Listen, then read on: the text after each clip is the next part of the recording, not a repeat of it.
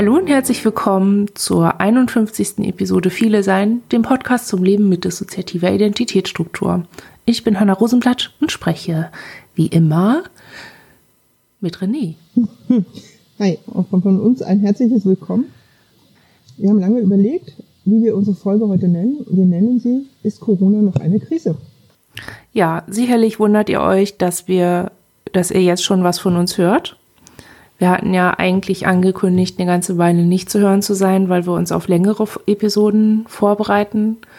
Und dann ist das Leben passiert und unsere Reaktionen auf das Leben.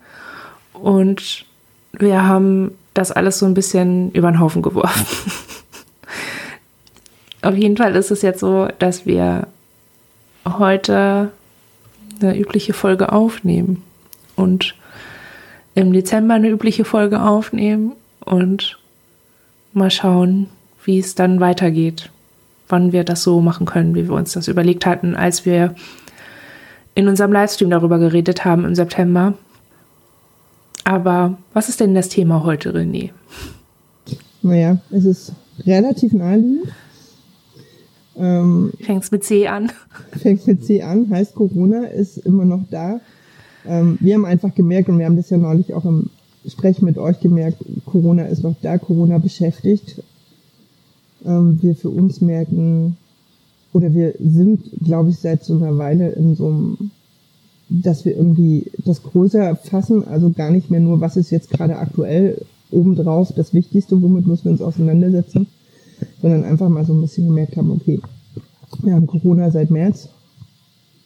Ähm, wir haben damals ja auch eine Folge dazu gemacht. Für uns war es so, dass wir im Sommer tatsächlich trotz allem länger weg waren und wiederkamen und ich glaube, als wir zurückkamen, gemerkt haben, äh, nee, das hört nicht auf, das bleibt. Mhm. Es gibt Veränderungen, die nicht nur situativ sind, sondern die teilweise sich auch über Corona hinaus wahrscheinlich ähm, etablieren werden oder die einfach bleiben werden. Manche davon sind gut, manche vielleicht auch schwierig. Und eben wir müssen irgendwie oder wir merken, wir versuchen irgendwie damit umzugehen, was, was hat Corona so mit uns gemacht, was hat diese Zeit so mit uns gemacht. Wir haben gemerkt, das hat bei uns echt auch Ressourcen einfach aufgefressen, die wir halt nicht einfach auffüllen können. Also ne, so viele Sachen, die in unserem Alltag eine Rolle spielen, ob es jetzt die Boulderhalle ist, ob es irgendwie Freunde treffen ist, die Selbsthilfegruppe, ähm, manches davon geht halt einfach nicht. Oder uns, wir haben uns fehlen Konzerte. Wir haben eine unglaubliche Sehnsucht danach, in einem Raum zu stehen und unglaublich laut Musik zu hören. ähm, das war für uns halt sowas, das machen wir eigentlich super gern. Einfach mal auf ein Konzert gehen, äh, mit allem, was da so vielleicht auch dranhängt, oder ins Kino gehen und so. Ne? Und das sind einfach Sachen, die sind gerade nicht, die können nicht stattfinden und die Ressourcen, die davon aufgefüllt wurden, die, ja, weiß ich nicht, wir haben manchmal so Flaschen im Kopf, die gerade einfach leer bleiben und wir können auch nichts anderes reintun. Ja. Ähm, ja, ich finde, man merkt daran irgendwie voll, also wir reden da später noch drüber, aber man hat ja in der Therapie vor ein paar Jahren ganz viele Dinge gelernt, die helfen, die man machen kann, die man, die helfen. Mhm. So, oder wie man wieder zu Kraft kommen kann. Und das meiste davon ist halt absolut ungeeignet für eine Pandemiezeit. So. Es ist ungeeignet, es ist nicht anwendbar. Wir merken so ein paar Sachen. Für uns sind halt irgendwie Farben wir haben es bei der Musik dann gemerkt, das hat für uns auch was mit Fülle und mit Intensität zu tun. Ähm, wir haben uns jetzt ein paar ziemlich gute Kopfhörer geleistet, ähm, um so dem ne, Rechnung zu tragen, dass wir einfach Bock haben auf laute Musik auf den Ohren. So, wir warten jetzt noch, die kommen nächste Woche und wir freuen uns da einfach drauf, einfach auf diese Momente von nur für uns mit dem Hund ums Haus zu laufen und unglaublich laut Musik zu hören. So. Oder merken halt, wir versuchen manche Dinge inzwischen tatsächlich neu im Alltag zu finden. Also auch das ist sowas, was sich für uns in den letzten Wochen, was uns klarer geworden ist, wir können nicht nur da bleiben, dass wir sagen, okay, Dinge gehen nicht. Ähm, wir fangen an zu versuchen, diese Dinge irgendwie neu, also neue Formen dafür zu finden. Bewusster, weiß ich nicht, durch die Felder zu laufen und einfach bewusster damit zu sein, welche Natur wir um uns haben. Statt halt darüber mhm. nachzudenken, dass wir unglaublich gern zum Klettern gefahren wären oder so. Mhm. Ich weiß nicht, wie es euch da geht. Also das Verharren in dem, äh, in dem Gedanken, dass Dinge fehlen. Genau, das halt zwar festzustellen und wir finden das auch für uns total wichtig, das immer wieder gerade zu machen, für uns festzustellen, was fehlt uns eigentlich, was fehlt uns wirklich. Und dann aber diesen Schritt jetzt immer mehr zu machen, können wir da, ne, gibt es eine Alternative, gibt es was anderes? Gibt es Dinge, die wir vielleicht stattdessen oder die ähnlich sein könnten? Und das fangen wir gerade zunehmend an und merken auch, das tut uns eigentlich echt auch gut. Mhm. Sollen wir noch ein bisschen mehr dazu erzählen, was sich für uns so ganz konkret verändert hat oder was so Dinge sind, die wir gerade konkret versuchen, vielleicht auch neu anzufangen? Ja. ähm, weiß ich, eine, wir mussten zum Beispiel eine Lösung dafür finden, also wir wohnen in der Großstadt, ähm, öffentliche Verkehrsmittel war für uns relativ schnell klar, wollen und können wir nicht benutzen. Ähm, wir können die mit, auch das ist, äh, ihr habt das vorhin so schön gesagt, ihr könnt jetzt das Wort Maske so fließend aussprechen. Für uns ist das tatsächlich so ein bisschen, dieses Ding hat eine neue Bedeutung bekommen. Also von allen Triggern, die da sehr mit, für uns mit verbunden waren, sind wir zunehmend dahin gekommen, die ist irgendwie so Alltagsgegenstand geworden und wir konnten die echt auch ein bisschen loslösen von dem, was sie uns ausmacht. Also wir haben inzwischen so zwei, drei, die wir ganz okay finden und mit denen wir uns wohl genug fühlen, um, weiß ich nicht, den Supermarkt damit zu gehen. Aber zum Beispiel öffentliche Verkehrsmittel, na klar, das geht für uns nicht. Wir kriegen irgendwie nach einer Viertelstunde keine Luft mehr. So sind wir also aufs Fahrrad umgestiegen. Wir müssen recht lange Strecken fahren, ähm, die wir vorher so nicht gefahren wären. Und merken halt zum Beispiel, das ist cool. Das macht uns auch tatsächlich Spaß. Wir haben da irgendwie körperlich ähm, Freude dran und auch kopfmäßig. Das ist eine ganz andere Form von, ne, wir müssen nicht in der S-Bahn stehen mit einem Haufen Leuten, die uns eigentlich zu viel sind, zu nah sind in einem Raum, in dem wir uns unwohl fühlen, sondern wir genießen das, mit dem Rad zu fahren, für uns zu sein, Musik zu hören, Gedanken nachzuhängen, auch manchmal gar nicht zu denken. Das geht beim Fahrradfahren tatsächlich auch ganz gut. Und uns zu bewegen. So. Ähm, wir haben parallel tatsächlich auch festgestellt, dass das bei uns gesundheitlich eine positive Auswirkung hat.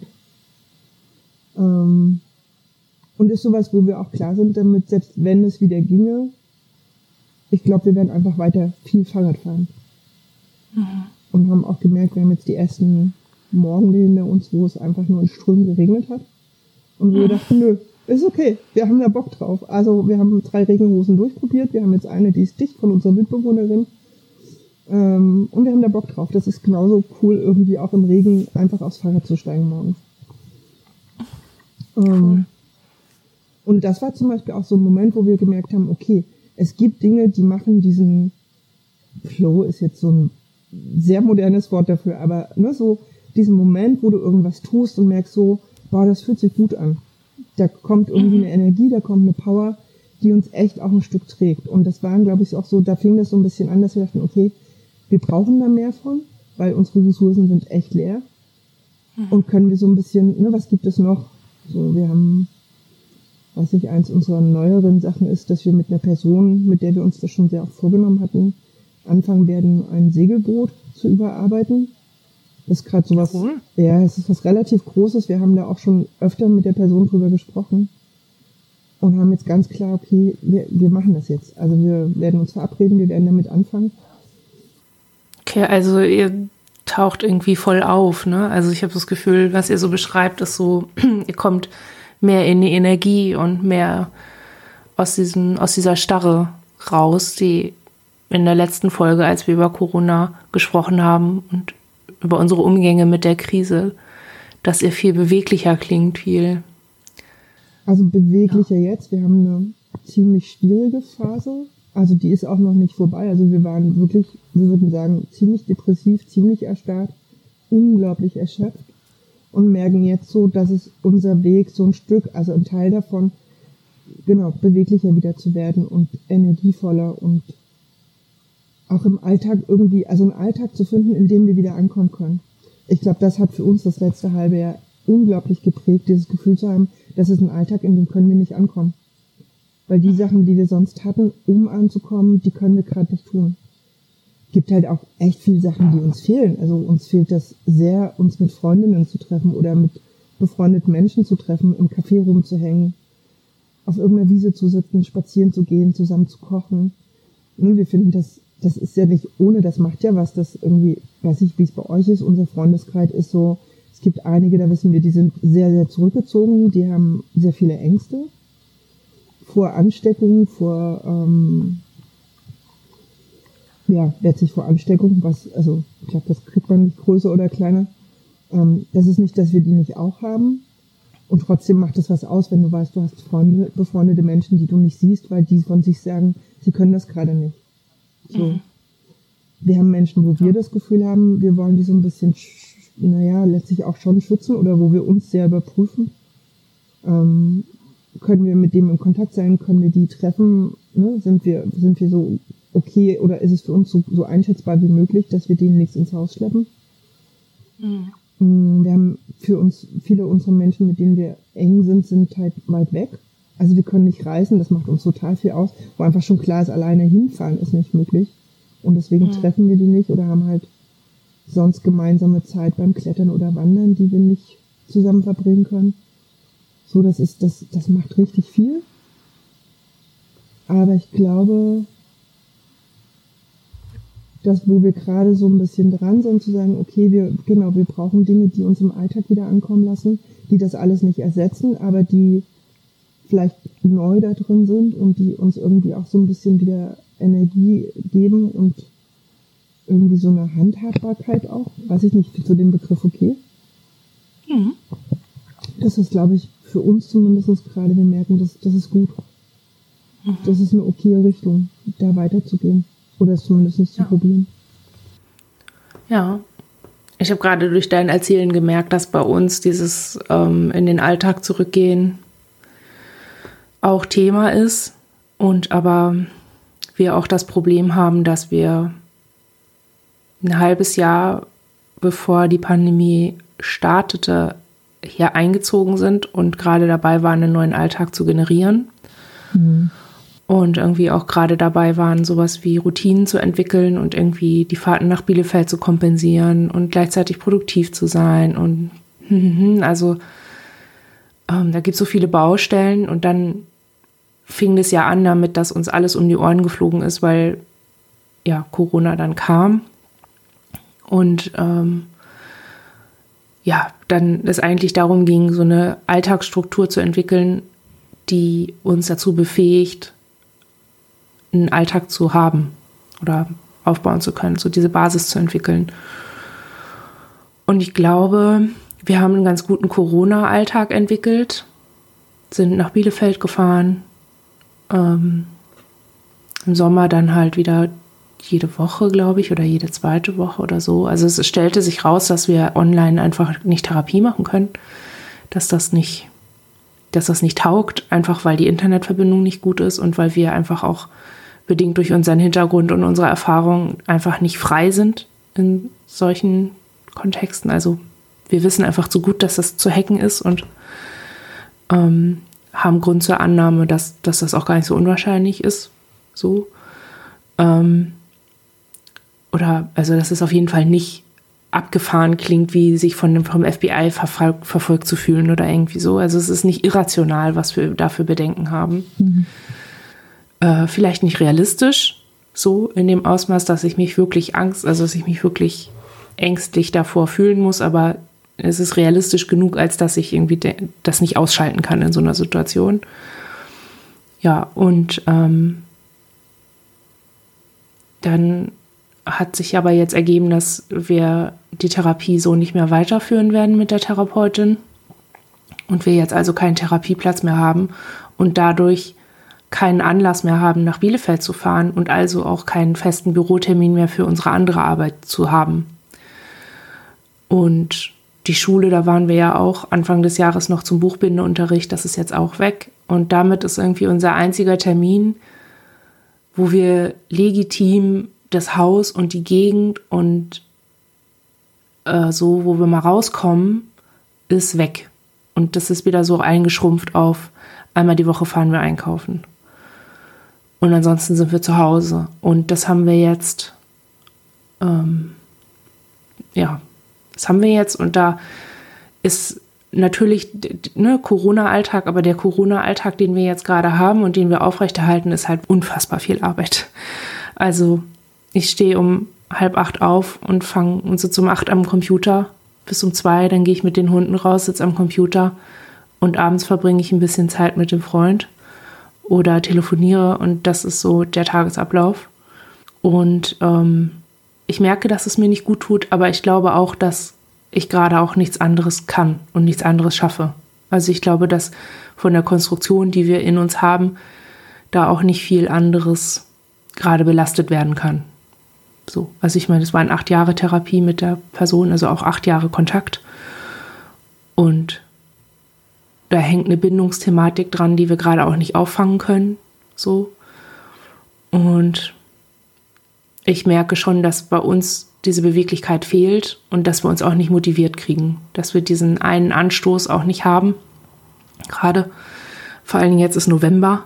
Also sie hat irgendwie für dieses Ende der Therapie auch den besten Zeitpunkt gewählt irgendwie. Ähm, das ist ein Monat, in dem es uns allgemein nicht gut geht, wo wir eigentlich ja jede Unterstützung gut brauchen können.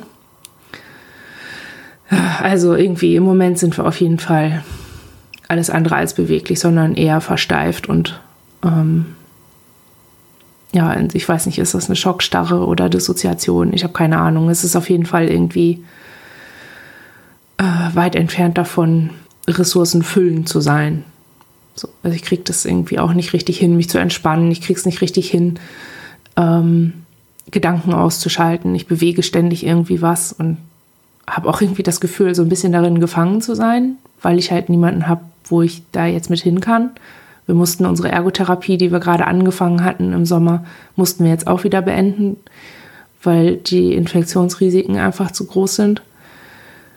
Und ähm, ja, es ist irgendwie, ich glaube, wir waren noch nie so ohne Unterstützung. So wie jetzt waren wir, glaube ich, noch nie wirklich. Und ähm, ich merke, dass das viele Dinge, also dass das viel macht, also viel Wortlosigkeit taucht wieder auf. Das ist wieder ein Thema. Ähm, Inneres nach außen zu kommunizieren, das erfordert wieder viel, viel mehr Kraft. Es erfordert wieder viel, viel mehr Kraft, so ähm, Abläufe aufrechtzuerhalten. Und es ist gerade so ein bisschen, als wenn dieses sich arbeiten, also arbeiten sich wie so ein Hintergrundprogramm einfach abspult. So. Mhm ganz, also ich bin natürlich dabei und ich mache das alles gerne und ich bin da geistig involviert, aber es ist halt schon, ich merke schon auch eine, eine gewisse Entfremdung irgendwie. Da könnte mehr Feuer von mir drin sein und das kann ich halt gerade nicht aufbringen. Das mhm. ist so der Start. Also wir haben ähnlich erlebt, also wir hatten das Gefühl, das trägt, also gerade auch immer so was wie Arbeiten trägt und gleichzeitig ähm, schließt es ein. Ich glaube, so ähnlich wie das, was ihr gerade beschrieben habt oder du gerade beschrieben hast. Na, ihr habt ja, sag ich mal, noch den Vorteil, auch wenn ich weiß, dass das oft überhaupt kein Vorteil ist, dass ihr mit Menschen zu tun habt. Also ihr seht Menschen, ihr trefft Menschen. Und wir haben halt immer den Freund. Und die einzige Situation, wo wir jetzt Menschen treffen, ist beim Einkaufen. Und dann kenne ich die nicht. Man, das ist natürlich ein völlig anderer Kontakt, ne? Und ähm, die Male, die wir Kontakt haben, sind dann so virtuell über diese, über Zoom oder so. Und das ist natürlich auch für uns ist diese, sind diese Online-Präsenzen bei Arbeit nach wie vor nicht so anstrengend wie für die Menschen, die im direkten Kontakt weniger Schwierigkeiten haben. Also ich höre von den KollegInnen und immer wieder, dass es so anstrengend ist, über Zoom zu sprechen und aber für uns ist es total gut. Also für uns ist es nicht so anstrengend, sondern es bedient halt einfach die Funktion der Kommunikation also ne, es ist einfach ganz reduziert und es geht darum zu arbeiten. Und dieses ganze prosoziale Drumrum und diese ganze Reizüberflutung durch die Existenz oder die Anwesenheit anderer Leute in einem Raum, das fällt weg. Und dadurch ist es für uns voll zugänglich und super möglich, auch mitzukriegen, worüber man da eigentlich redet. Und ich habe das Gefühl, deswegen können wir gerade so gut arbeiten, gerade im Verlag, weil ich gerade das Gefühl habe, dadurch, dass ich alle Informationen aufnehme, kriege ich auch mit, was ich da eigentlich arbeite. Und das war mir vorher oft nicht so klar, weil ich mich dann eben doch auch mit viel Kraftaufwand auf diesen ganzen sozialen Kladderadatsch einlassen musste und irgendwie gucken musste, okay, wie, äh, wer ist jetzt mit wem und wie und wie liest man das und das zieht ja auch unheimlich viel Kraft. Und jetzt habe ich so das Gefühl, ich werde professioneller und ich kriege irgendwie einen fokussierteren Blick auf meine Arbeit und das ist, ich, das fühlt sich auch toll an für mich. Aber es fehlt einfach der Arbeitsweg. Ich arbeite einfach viel, viel mehr als sonst. Und ähm, jetzt bin ich irgendwie schon dabei zu versuchen, mir einen Arbeitsweg zu generieren. Also mir also so zu tun, als würde ich, bis ich anfangen kann zu arbeiten, erstmal noch eine halbe Stunde irgendwas anderes machen müssen. Das Problem, das Schöne an so einem Arbeitsweg ist einfach die Stimulation. Also bei euch das Fahrradfahren, bei uns wäre das das, Zug, das Zugfahren gewesen und die Landschaft, die an einem vorbeizieht. Es, das sind einfach Reize, die stimulieren. Und wie willst du das generieren mit Sachen, die du schon ein halbes Jahr angeguckt hast und so? Ja, das fehlt und dadurch fehlt einfach auch so ein bisschen Kraft, Dinge zu gestalten. Ich könnte hier ja einfach umstellen oder renovieren oder was weiß ich. Aber ich habe keine Kraft dafür. Ich habe nicht die Konzentration. Das ist irgendwie, ich kann mir das vornehmen, aber dann liegt es ewig rum, weil dann doch irgendwie dieser eine letzte Energiepunkt fehlt. Ja, es ist qualitativ ja auch ein ziemlicher Unterschied. Ähm, also ich finde das mit der Stimulation zum Beispiel einen ziemlich wesentlichen Punkt, weil wir auch gerade nochmal dachten, ne, unsere, unsere unglaubliche, dieses, dieses sehr laut Musik hören, intensivste Farben, so, das hat ja auch was mit fehlender Stimulation oder mit Stimulation, die irgendwie von außen kommt, zu tun. Und das mit der Musik ist jetzt so ein Weg. Aber, und ich glaube, dass gerade, und das ist so ein bisschen auch die Überleitung, ähm, Stimulation und Nicht-Stimulation sind schon auch Aspekte, die viel mit unserem Trauma- und Gewalthintergrund zu tun haben. Mhm. Ich kann, wir wollten da eigentlich ein bisschen einleiten, ihr habt das aber jetzt eigentlich schon ziemlich gut eingeleitet und einen schönen Übergang geschaffen. Das ist ja, das eine ist so Alltag mit Corona, ne? wir nennen ihn alle freundlich den Corona-Alltag, der ist einfach, der, den es einfach gibt. Und ähm, was wir aber eben auch haben oder was wir, was für uns jetzt gerade irgendwie zunimmt, ist eben eine Auseinandersetzung, was hat das alles mit uns selber und mit dem, was wir an Erfahrungen, an Hintergrund haben, eben auch zu tun und wo, wo greift das ineinander? Auf negative mhm. und teilweise ja auch auf positive Weise. Aber eben halt auch viel, und ich glaube, da gucken wir dann zumindest immer als letztes hin, wo Belastungen neu da sind oder Trigger gar nicht offensichtlich sind, aber wo das halt eine Rolle spielt, eben wie zum Beispiel diese Stimulation. Klar, es mhm. mit dem Zug irgendwo hinfahren müssen oder für uns halt früher die S-Bahn oder halt eben Dinge tun müssen, weil sie Teil von Alltag sind oder von irgendeinem, wo man halt gerade hin will. Wo für uns, glaube ich, da oft im Vordergrund stand, so dieses Anstrengende und dieses irgendwie Nervende oder Belastende auch. Aber eben ne, auch sowas wie, genau, Landschaft zieht vorbei. Ich glaube, das war so dieser, dieser Kick beim Fahrradfahren plötzlich so, wir sind draußen. Wir sehen Landschaft, wir sehen Umgebungen, wir entdecken irgendwie Orte oder ne, irgendwas, wo wir mit dem Rad langfahren können oder so. Und da eben zu merken, boah, das macht was. Und das ist richtig, richtig wichtig, ähm, das irgendwie zu haben. Und wenn wir euch zuhören, merken wir noch mal mehr, was das bedeutet, wenn so viel davon wegfällt und man merkt es vielleicht erstmal auch gar nicht. Mhm. Ja, man merkt vielleicht auch den Träger daran gar nicht. Ne? Ich habe jetzt erst durch das Erzählen gemerkt, ja, ey, ich bin eigentlich schon wieder voll getriggert. das ist also ich habe, ich fühle mich nicht eingesperrt, aber ich fühle mich eingesperrt. Ich habe nicht das Gefühl, eingeschränkt zu sein durch dieses Eingesperrtsein. Und deswegen kommt es mir vielleicht ganz auf so eine merkwürdige Art nicht real vor, was ich da empfinde. Aber es ist halt so. Also es ist irgendwie dieses Gefühl, ich kann nicht weg, wenn ich will. Und das, das stimmt ja auch gar nicht, aber es stimmt ja doch ähm, Margarete Stokowski hatte neulich bei Twitter gefragt, was uns unerwarteterweise fehlt jetzt in dieser Pandemie. Und ich hatte irgendwie geschrieben, ins Kino gehen und in Anführungsstrichen Reisefreiheit. So, also dieses, wenn ich mich jetzt in anderen Lebenslagen und Weltlagen so fühlen würde wie jetzt, dann würde ich vorschlagen, ach komm, lass uns irgendwie mal an die See fahren für, nach, für ein Wochenende. Oder ähm, ich setze mich in Zug und fahre ein paar Stunden irgendwie einfach irgendwo hin und dann wieder zurück. Ähm, oder ich treffe Freunde oder ich plane ein Projekt und fahre dann weg oder irgendwie so. Und auch das hätte ich mir in anderen Lebenslagen überlegt, ne? Habe ich die Kraft dafür und habe ich die Ressourcen, la la la. Und jetzt geht das aber nicht. Und genauso auch Kinobesuche, das ist auch was, was wir uns finanziell überlegen müssen und irgendwie auch ne, inhaltlich, was, wenn ich da getriggert werde in einem Kino, ist es halt gleich mal doppelt kacke im Vergleich zu zu Hause getriggert zu sein von einem Film, den man noch nicht kennt. Ähm, also wir müssen uns das auch überlegen, aber jetzt können wir nicht mal, selbst wenn wir bereit sind dafür, geht's nicht. Also ich erlebe das als die Besonderheit, als, als Person, die Gewalt erlebt hat und die eben nicht nur damit klarkommen muss, dass Dinge nicht gehen, sondern auch, dass Dinge, die üblicherweise schon schwierig sind, gangbar zu machen, jetzt nicht gehen. Also ne, konnte man früher mit ein bisschen Anstrengung und Vorbereitung oder so Dinge möglich machen. So ist es jetzt völlig egal, ob man sie möglich macht oder nicht. Es geht halt nicht. Und das, das bedeutet ja auch nochmal einen ganz anderen Einschnitt in die Selbstwirksamkeit, auch im Umgang mit eigener Symptomatik. Und ähm, das ist ja auch wieder so ein Aspekt von Trauma, dass die Selbstwirksamkeit gar nicht gegeben ist. Und dass man eine gewisse Ohnmacht hat vor etwas, was vielleicht gar nicht mal so sichtbar ist. Ähm, ja. Also wir für uns können sagen, uns wird das jetzt so langsam zugänglich. Was bedeutet das gerade eigentlich alles? Also ich weiß, wir haben, ähm, das war schon im Sommer irgendwann, da haben wir, ich glaube, eine Radiosendung gehört.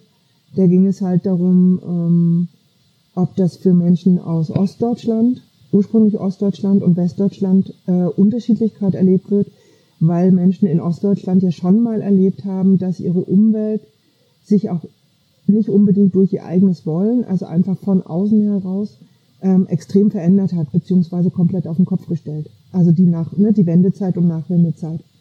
Mhm. Und es hat uns damals ziemlich beschäftigt, weil wir dachten, ja klar, haben wir das schon mal erlebt, dass plötzlich alles im Außen anders war.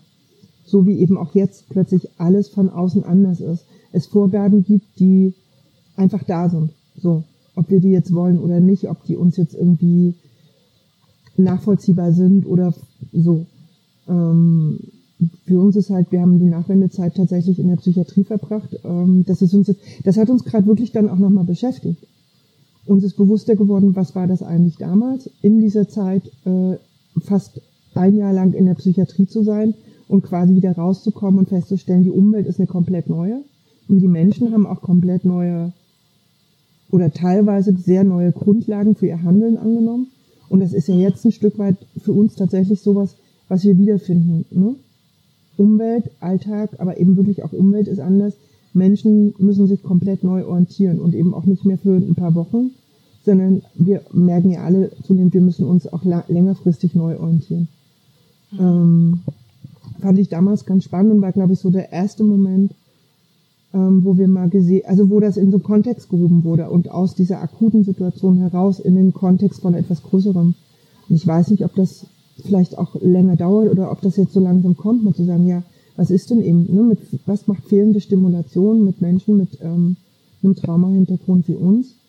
Mittelfristig, langfristig, aber eben auch kurzfristig aus. Kann man das kurzfristig kompensieren?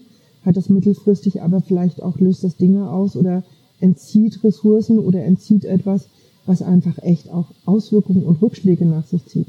Wo man vielleicht mhm. aber irgendwie diesen, dieses Ding im Kopf hat von, naja, ich muss ja nur, ne, wie immer, wir müssen ja nur, wir müssen nur die Skills runterspulen, wir müssen nur irgendwie ganz viel Selbstfürsorge betreiben, wir müssen irgendwie nur achtsam sein, wir müssen, weiß ich nicht, ich, ja. so. Und wir müssen nur die Verantwortung dafür tragen. Genau, und irgendwie, ja. es ist aber eine Situation, wo es mit müssen nicht zu machen ist.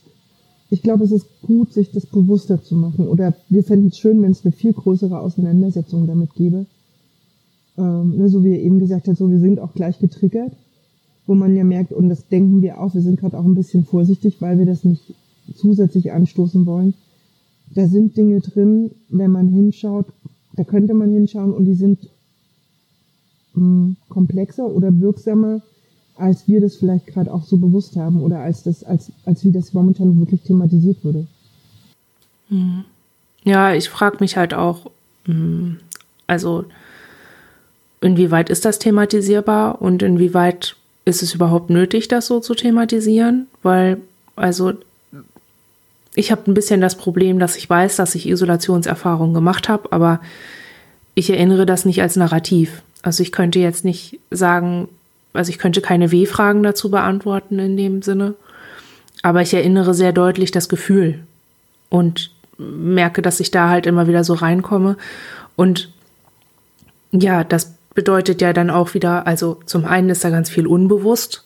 Also ich muss darüber reden, wie ich mich fühle, um bewusst zu kriegen, also ich muss über Isolation reden. Das Gespräch muss darauf kommen, dass ich das Gefühl merke überhaupt, ähm, dass ich daran erinnert bin und dass so mein Getriggertsein überhaupt für mich bewusst wird. Und ich frage mich, wenn ich das noch nicht erinnert hätte, wie ich dann jetzt durch die Zeit gehen würde. Vielleicht wäre da einfach so ein allgemeines Gefühl von, äh, ist irgendwie nicht so cool, aber ich komme halt klar.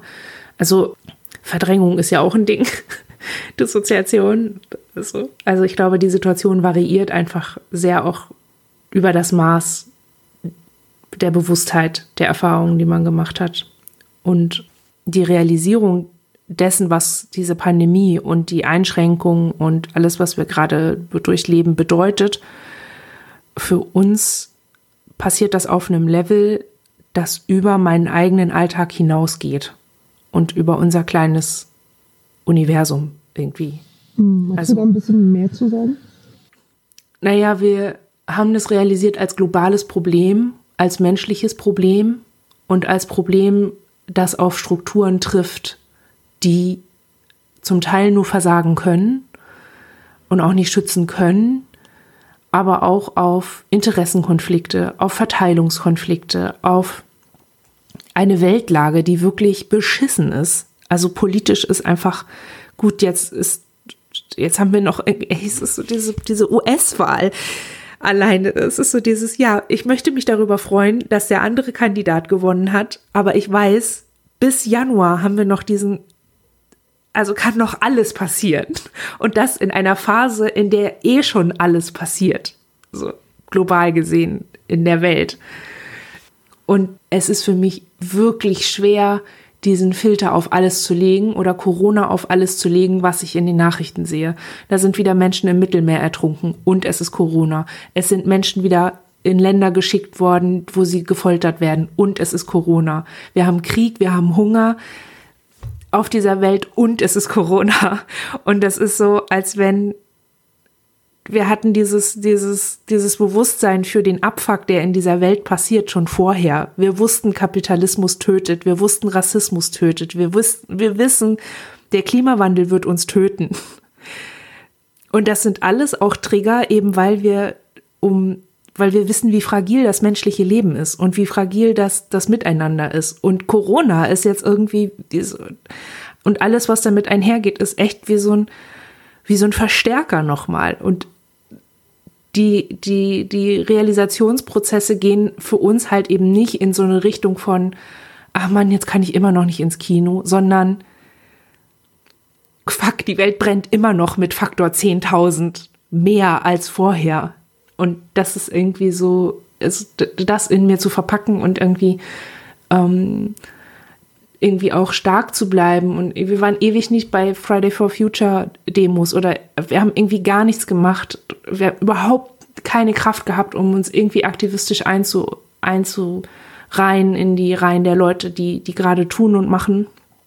Wir waren, also konnten irgendwie immer nur so sesselsolidarisch sein, ne? So, Geld auf Dinge werfen, spenden oder irgendwie Tweets teilen oder so, aber wir konnten halt nicht, so wie wir das vorher gemacht haben, auf Demos gehen oder Veranstaltungen mitmachen oder so. Also da wiederholt sich eben dieses Thema von Ohnmacht und von ähm, Bewusstheit. Also Bewusstheit über den, über den Stand in der Welt und über die Realität, in der wir gerade leben. Und da ist, ich, das ist irgendwie für uns Thema und auch irgendwie was, äh, was uns belastet, wo wir aber auch merken, wenn wir darüber reden, ist es für andere Menschen schwierig, darauf zu reagieren in einer Form, die uns unterstützt oder die uns beruhigt oder versichert oder so, weil das ja Realitäten sind. Und die Menschen, mit denen wir umgehen, die lügen uns zum Glück nicht an. Ich glaube schon, es gibt ja dann Leute, die dann irgendwie sagen, ach, das wird schon alles werden und so. Und wo man dann so verleitet ist, in so einen Optimismus reinzugehen, obwohl man weiß, dass es, dass der überhaupt nicht angebracht ist. Und das haben wir halt nicht. Wir schonen uns da auch nicht, aber ich merke, dass wir es auch nicht gut aushalten können. Das ist der Konflikt, den wir irgendwie jeden Tag so ein bisschen zu betäuben versuchen, indem wir halt arbeiten.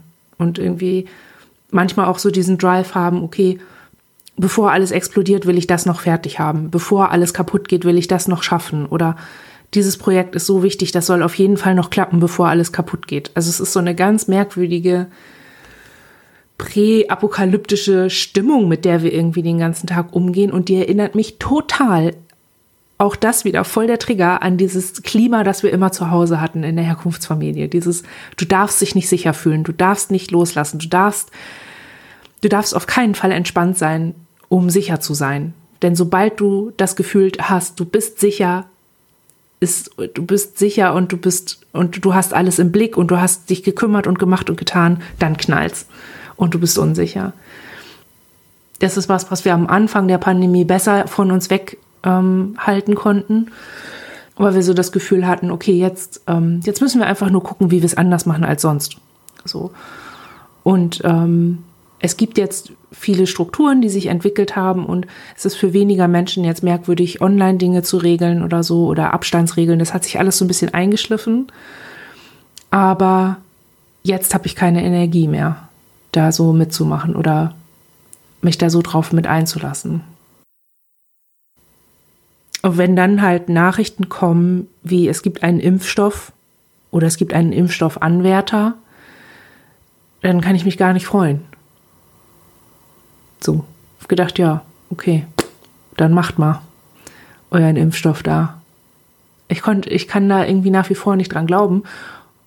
Und selbst wenn ich das tue, selbst, also ich habe versucht, mich darauf einzulassen und zu denken, ah, okay, cool, vielleicht hat das ja jetzt geklappt, so 90 Prozent Sicherheit, das ist ja schon ziemlich cool. Dann, ja, dann äh, los, alle impfen, so zack, ne, los. Und dann, wir sind mehrere Millionen, wenn nicht, also ja, wir sind ja sogar Milliarden Menschen auf der Welt. Ähm, wie soll das, also wie? Logistik, wie, also wie soll das funktionieren? Ja, so das eine, wir haben gemerkt, also wir, wir haben auf dieses Impfstoffding eher mit Befremdung reagiert und waren dann selber so ein bisschen verwirrt, wie, also, ne, das müssen wir doch jetzt gut finden, das muss, muss uns doch jetzt ja. irgendwie entlasten, dass es da jetzt was gibt. Und ich glaube, für uns ist das sowas, klar haben wir auch, ne, klar fänden wir das irgendwie ein Hoffnungsschimmer, ähm, wenn es einen Impfstoff gäbe, so. Ähm, und ich glaube, für uns war das aber sowas. Ich glaube, unser Entfremden bestand darin, zu sehen, dass alle Welt im Anblick von etwas Überwältigenden darauf hinarbeitet, dass es ja eine Lösung geben muss. Und dass jetzt so schnell diese Lösung kommt. Und ich glaube, da haben wir uns plötzlich wieder abgetrennt gefühlt oder irgendwie nicht mehr Teil von dem, weil das so, für uns gibt's halt keine Lösung. Ne? Wir, konnten, wir können nicht ganz schnell irgendeinen Impfstoff entwickeln und dann ist alles gut. Also, nicht jetzt auf Corona bezogen, sondern auf unsere Themen. Und ich glaube, deswegen waren wir so befremdet davon, wie schnell quasi die Menschheit A, die Lösung weiß, nämlich es braucht einfach nur einen Umstoff. Und wenn der da ist, dann ist, dann ist ja, dann ist das ja hier irgendwie, ne, dann ist das gut. So, dann ist, ja. gibt's die Gefahr nicht mehr, die Bedrohung nicht mehr. Okay, und jetzt biegen 99 Prozent der Menschen im westlichen Raum einfach ab von diesem, hier ist mhm. irgendwie was Schwieriges und gehen einfach in die Lösung über. So. Und wie einfach das für die ist und wie schnell sie zurückkehren werden zu diesem, da war ja was. Und sich da plötzlich wieder zurückgelassen fühlen oder eben nicht mehr Teil von dem. Und so dieses, ja. Ich glaube. Ich habe vor allem gedacht, ey, das ist ja, was ist das für eine Mammutaufgabe? Selbst wenn es das Mittel sein sollte, mit dem man dieser Pandemie begegnen kann und selbst wenn man es hinkriegt, dass es überall hergestellt wird und also selbst wenn es kein kapitalistisches Problem gibt, kann ja sein, dass sie so eine ähnlich noble Haltung einnehmen wie der Erfinder vom Polio-Impfstoff, der das nicht hat patentieren lassen, so dass das alle herstellen können, kostenfrei. Ähm, selbst dann hat man ja, also ich, ich war so irritiert, dass ich keine Grippeimpfung bekommen habe dieses Jahr, weil das nur, also weil die Anweisung ist, dass das nur alte Leute kriegen sollen und Leute mit äh, Vorerkrankungen und entsprechender Indikation, wo doch aber eigentlich Anfang des Jahres gesagt wurde, das wäre so wichtig, gerade jetzt sich auch Grippe impfen zu lassen. Und also da gab es ja nun auch genug Zeit, genug Stoff herzustellen, dass der für alle reicht also das sind einmal die, die konkreten Aspekte, die ich damit irgendwie verbinde, verbinde. Zum anderen aber auch, wenn man in anderen Krisensituationen so einen Hoffnungsschimmer hat, dann hat man ja ein, ein Vorher, das irgendwie gut war. Und wie ich gerade sagte, mir war ja vorher schon klar, dass die Welt brennt. Das heißt, für mich ist es so ein bisschen befremdlich zu sehen, wie Leute sich jetzt obwohl sie doch jetzt durch das Brennglas wirklich ganz offensichtlich haben sehen können, an wie vielen Stellen eigentlich alles scheiße ist und problematisch und gefährlich und menschenverachtend, dass es jetzt wirklich Leute gibt, die so denken, oh, und wenn das weg ist, dann ist wieder alles gut. Das finde ich richtig schlimm, schlimm, schlimm, schlimm, einfach zu sehen, dass Menschen so funktionieren. Daran ist, also das ist individuell überhaupt nicht verwerflich, sondern nur logisch. So so ein, also in einer Krise ist das vor einer Krise immer schöner und man macht sich das immer schöner und, und so. Aber ähm, im, so größer skaliert ist es eigentlich total fatal und sollte ja eigentlich sowas machen wie, ah cool, wenn Corona jetzt nicht mehr das Problem ist, dann haben wir ja ein Problem weniger, das wir zu tackeln haben. Ja, und vor allen Dingen aber auch ein Bewusstsein für, ich glaube, wir hatten ganz lange die Idee, ne, dass aus diesem, aus dieser Situation auch entsteht, dass mehr Leute ein Bewusstsein dafür entwickeln, welche Probleme es überhaupt gibt. Also, ne, ich meine, eine weltweite Pandemie hinzukriegen, da muss die Menschheit schon mal eine Menge für getan haben, dass das überhaupt so möglich ist. Ähm und da, da ist echt, wenn man so das, den Eindruck kriegen muss, das ist den Leuten nicht mal klar. Mhm. Oder der Mehrheit der Menschen oder den verantwortlichen Menschen ist gar nicht klar oder bewusst, was für Probleme außer Corona da, da sind. Das, das, oh, ja, also das haut irgendwie ganz schön rein. Und da löst sich die Konkurrenz auch wieder auf. Also mhm. es gab so Konkurrenzsachen, ähm, können auch gleich nochmal so ein bisschen mehr drauf eingehen. Aber ich glaube, das ist das, wo ich meinte, ja, und da biegen alle wieder ab. Da wird es wieder aufgelöst. So, für einen Großteil der Menschen ist die Lösung, die naheliegende und vielleicht auch die erträglichste Lösung. Genau, es gibt nämlich eine Lösung und wenn die da ist, ist alles wieder gut. Mhm. Wollen wir noch ein bisschen über das Konkurrenzthema sprechen? Ja. Ähm, das Kongruenzthema hat sich ja darüber entwickelt, dass wir Situationen hatten in Kontakt mit anderen Menschen, die Schwierigkeiten angesprochen haben, die man immer hat. Mhm. Wir waren mit einer befreundeten Person ähm, unterwegs, die dann halt eben erzählte, dass ihr das im Supermarkt inzwischen so schwer fallen würde, ähm, dass ja trotz dieser Abstandsregeln Menschen den eben dann nicht halten und sie sich unglaublich bedrängt fühlt und sie das so stresst, dass sie tatsächlich weniger einkaufen geht.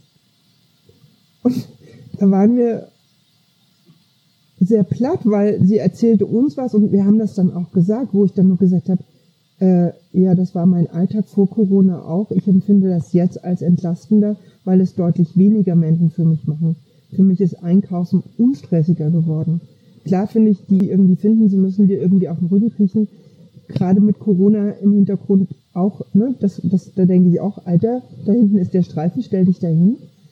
Aber insgesamt erlebe ich ja durch diese Abstandsregelung im Supermarkt und auch durch diese, dass eben nicht mehr Menschenmengen sich durch die Gänge schieben, einkaufen entspannter. So. Mhm und fand das dann schon irre zu verstehen, dass für andere Menschen gerade Dinge zum Problem werden und sie die Folgen dessen auch spüren. Ne? Also dass sie eben sowas sagt wie, ich gehe weniger einkaufen, ich schränke meinen Alltag ein. Ähm, und das, äh, ja, das was ist, was für mich ja mein Alltag ist, dass er nämlich eingeschränkt ist durch Dinge, die für andere Menschen normal scheinen. So, das war für mich so, wo ich dachte, okay, und da ist die Konkurrenz, die plötzlich auch entsteht. Mhm. Weiß nicht, habt ihr ja. ähnliche, also ähnliche Erlebnisse oder ähnliches, wo ihr sagt so, okay, da hat wie so ein Konkurrenzempfinden? Ja, ich, ich habe dieses Konkurrenzempfinden vor allem über die Rückmeldung Zoom ist für mich so anstrengend. Also mhm. Vor allem bei den Kommunikationsthemen, weil also diese, die, also so Zoom-Gespräche sind einfach für meine neurotypischen Mitmenschen sehr schwer, weil ihnen diese soziale Information fehlt. Und genauso wie Sie sich jetzt bei Zoom fühlen, erschöpft fühlen, fühle ich mich in realen Treffen. Mhm. Und ich habe so das Gefühl, darüber eine gewisse Kongruenz entwickeln zu können. Also auch vor allem, wenn ich das so erkläre. Und natürlich diese Einschränkungen im Alltag, die waren für uns auch lange Thema. Wir konnten lange das Haus nicht verlassen, weil wir Angst hatten und äh, Grund zur Angst. Ähm, und äh, viel mit Überforderungen zu tun hatten und Krampfanfällen, wenn wir draußen waren und so. Und das ist aber heute nicht mehr so Thema. Deswegen ähm, entwickeln wir darüber nicht so die Kongruenz, aber die Erschöpfung. Und dieses, ähm, ich kann bei vielen Menschen, mit denen ich zu tun habe, beobachten, was es mit ihnen macht, über Corona an ihre Sterblichkeit erinnert zu werden. Das ist so eine Erfahrung, die ich machen musste, immer wieder. Ähm, und mein Bewusstsein für meine eigene Sterblichkeit ist ein anderes als das von Leuten, die meine Erfahrung nicht machen mussten. Und ich habe aber so das Gefühl, dadurch, dass jetzt alle, auch die nicht traumatisierten Leute, diese Erfahrung machen, sich damit auseinandersetzen zu müssen, dass sie sterben könnten an, an etwas, ähm, was auch nicht in ihrer Verantwortung liegt. Das ist ja auch wieder so eine, so eine Geschichte. Ähm, die meisten Leute, die mit Corona infiziert sind oder wurden, können überhaupt nichts dafür. Die haben sie sich nicht hingestellt und gesagt, hier, ich will Corona haben. Ähm, genauso wie ich mich früher nicht hingestellt habe, ich möchte bitte fast umgebracht werden. Ähm, das ist irgendwie so eine, äh, ja, ich kann da viel Kongruenz drüber machen, merke aber auch, dass mein Umgang damit total bewusst ist, dadurch, dass ich in Therapie war und bin. Dadurch, dass ich das schon ein paar Mal durchgearbeitet habe und für mich bewusst ist, ist mein, hat mein Umgang eine gewisse Kompetenz. Und der Umgang anderer Menschen, die jetzt zum ersten Mal damit konfrontiert sind, ist es eben nicht. Und das finde ich interessant zu beobachten. Also da habe ich vielleicht keine Kongruenz, aber ich habe so einen gewissen Zugang, den ich sonst nicht hatte. Wir erleben was Ähnliches, ähm, wenn es um so ein Selbstverständnis geht. Also ähm, gerade in so Phasen, ne, so diese Jahreszeit jetzt oder diese Zeitspanne jetzt, so das ist so für uns, wo oft für uns auch un unglaublich schwer auszuhalten ist, zu, also zu merken, dass Menschen im Außen mit einem Selbstverständnis in der Welt sind, was wir dann halt überhaupt nicht mehr haben. Ja. Ähm, ja. Und jetzt merken wir halt so, von vielen Menschen ist ihr Selbstverständnis, ob sie das nun sehr bewusst haben oder nicht, in irgendeiner Form gerade in Frage gestellt oder lässt sich halt nicht so gut pampern. Und wir merken, wir sind das erste Mal an der Stelle entspannter. Wir haben eine bestimmte Form von Panikattacken nicht, weil nicht die Welt um uns so tut, als ob alles in Ordnung wäre. Mhm. So. Ja, das kann ich mir gut vorstellen, auch als entlastend. Ja, und es ist, ich meine, ne, klar, das ist für alle anderen irgendwie das Ding, dass da irgendwie ihre Welt sich gerade nicht so gleichmäßig dreht. Aber für uns, uns lässt das gerade wirklich aufatmen, weil uns das ja, so bewusst ist, dass das nicht da ist, dass das irgendwie auch so ein, ja, ja, kann ich jetzt gar nicht so viel mehr zu sagen. Ich glaube, ich habe es auch schon gesagt. Ähm, ja. Ich finde, wir haben viel gesagt und viel besprochen und äh, für uns auch echt so ein paar Sachen, wo wir ein bisschen weiterdenken wollen noch. Fand das schön, mit euch zu reden? Mhm. Danke gleichfalls. Ähm, es gibt jetzt noch den Hausmeisterteil, den ihr macht. In diesem Hausmeisterteil wollen wir euch einmal darauf aufmerksam machen, liebe HörerInnen, dass wir im nächsten Jahr eine Interviewreihe machen möchten mit Menschen, die viele sind und die bestimmte Themen haben. Also zum Beispiel, wenn du viele bist und Rassismuserfahrungen machen musst oder wenn du dich mit dem Thema Zeit und Zeitempfinden auseinandersetzen musst oder mit Armut oder irgendeinem Thema, das wir im Viele Sein ähm, in den Gesprächen mit René und mit Christiane so noch nicht aufgegriffen haben. Mit den Menschen wollen wir sprechen, die wollen wir interviewen. Und wir haben dazu schon mal einen Rundbrief rumgeschickt mit einem Aufruf. Ich glaube vor zwei Monaten oder so. Aber die Rückmeldungen waren jetzt nicht so überwältigend. Und ich habe darüber nachgedacht, ob das vielleicht daran lag, dass ich das äh, nicht so breit verteilt habe. Deswegen verteile ich es jetzt nochmal hier und ähm, schicke euch, also ich verlinke auch die PDF dazu, die ihr gerne rumteilen könnt und überall aufhängen könnt, wenn ihr irgendwo seid, wo das geht, wo vielleicht Leute sind, ja, dass das ein bisschen mehr Verteilung erhält, dass wir diese Reihe auch machen können. Ähm, und da ist auch eine E-Mail-Adresse hinterlegt, ähm, über die wir erreichbar sind, sodass das dann stattfinden kann. Das würde mich sehr freuen. Außerdem haben wir noch als Thema, dass wir im Sommer eine richtig große Spende bekommen haben von einer Person für das Podcast, bei der wir uns auf diesem Weg dann jetzt endlich auch mal dafür bedanken wollen. Äh, ja, danke. Danke. Für diese große Spende, die ähm, hat uns auf jeden Fall diesen Übergang jetzt. Wir müssen ja im September immer einmal so eine große Summe bezahlen. Das ging jetzt ganz ohne Probleme und ähm, das Geld, was da jetzt drin ist, fließt wie immer in das Podcast rein und auf jeden Fall in diese Interviewreihe. Also wir haben ein Aufnahmegerät angeschafft, das wir den Leuten schicken können, weil wir sie ja nicht treffen können und und und. Ähm, also ja, danke, dass das möglich gemacht wurde.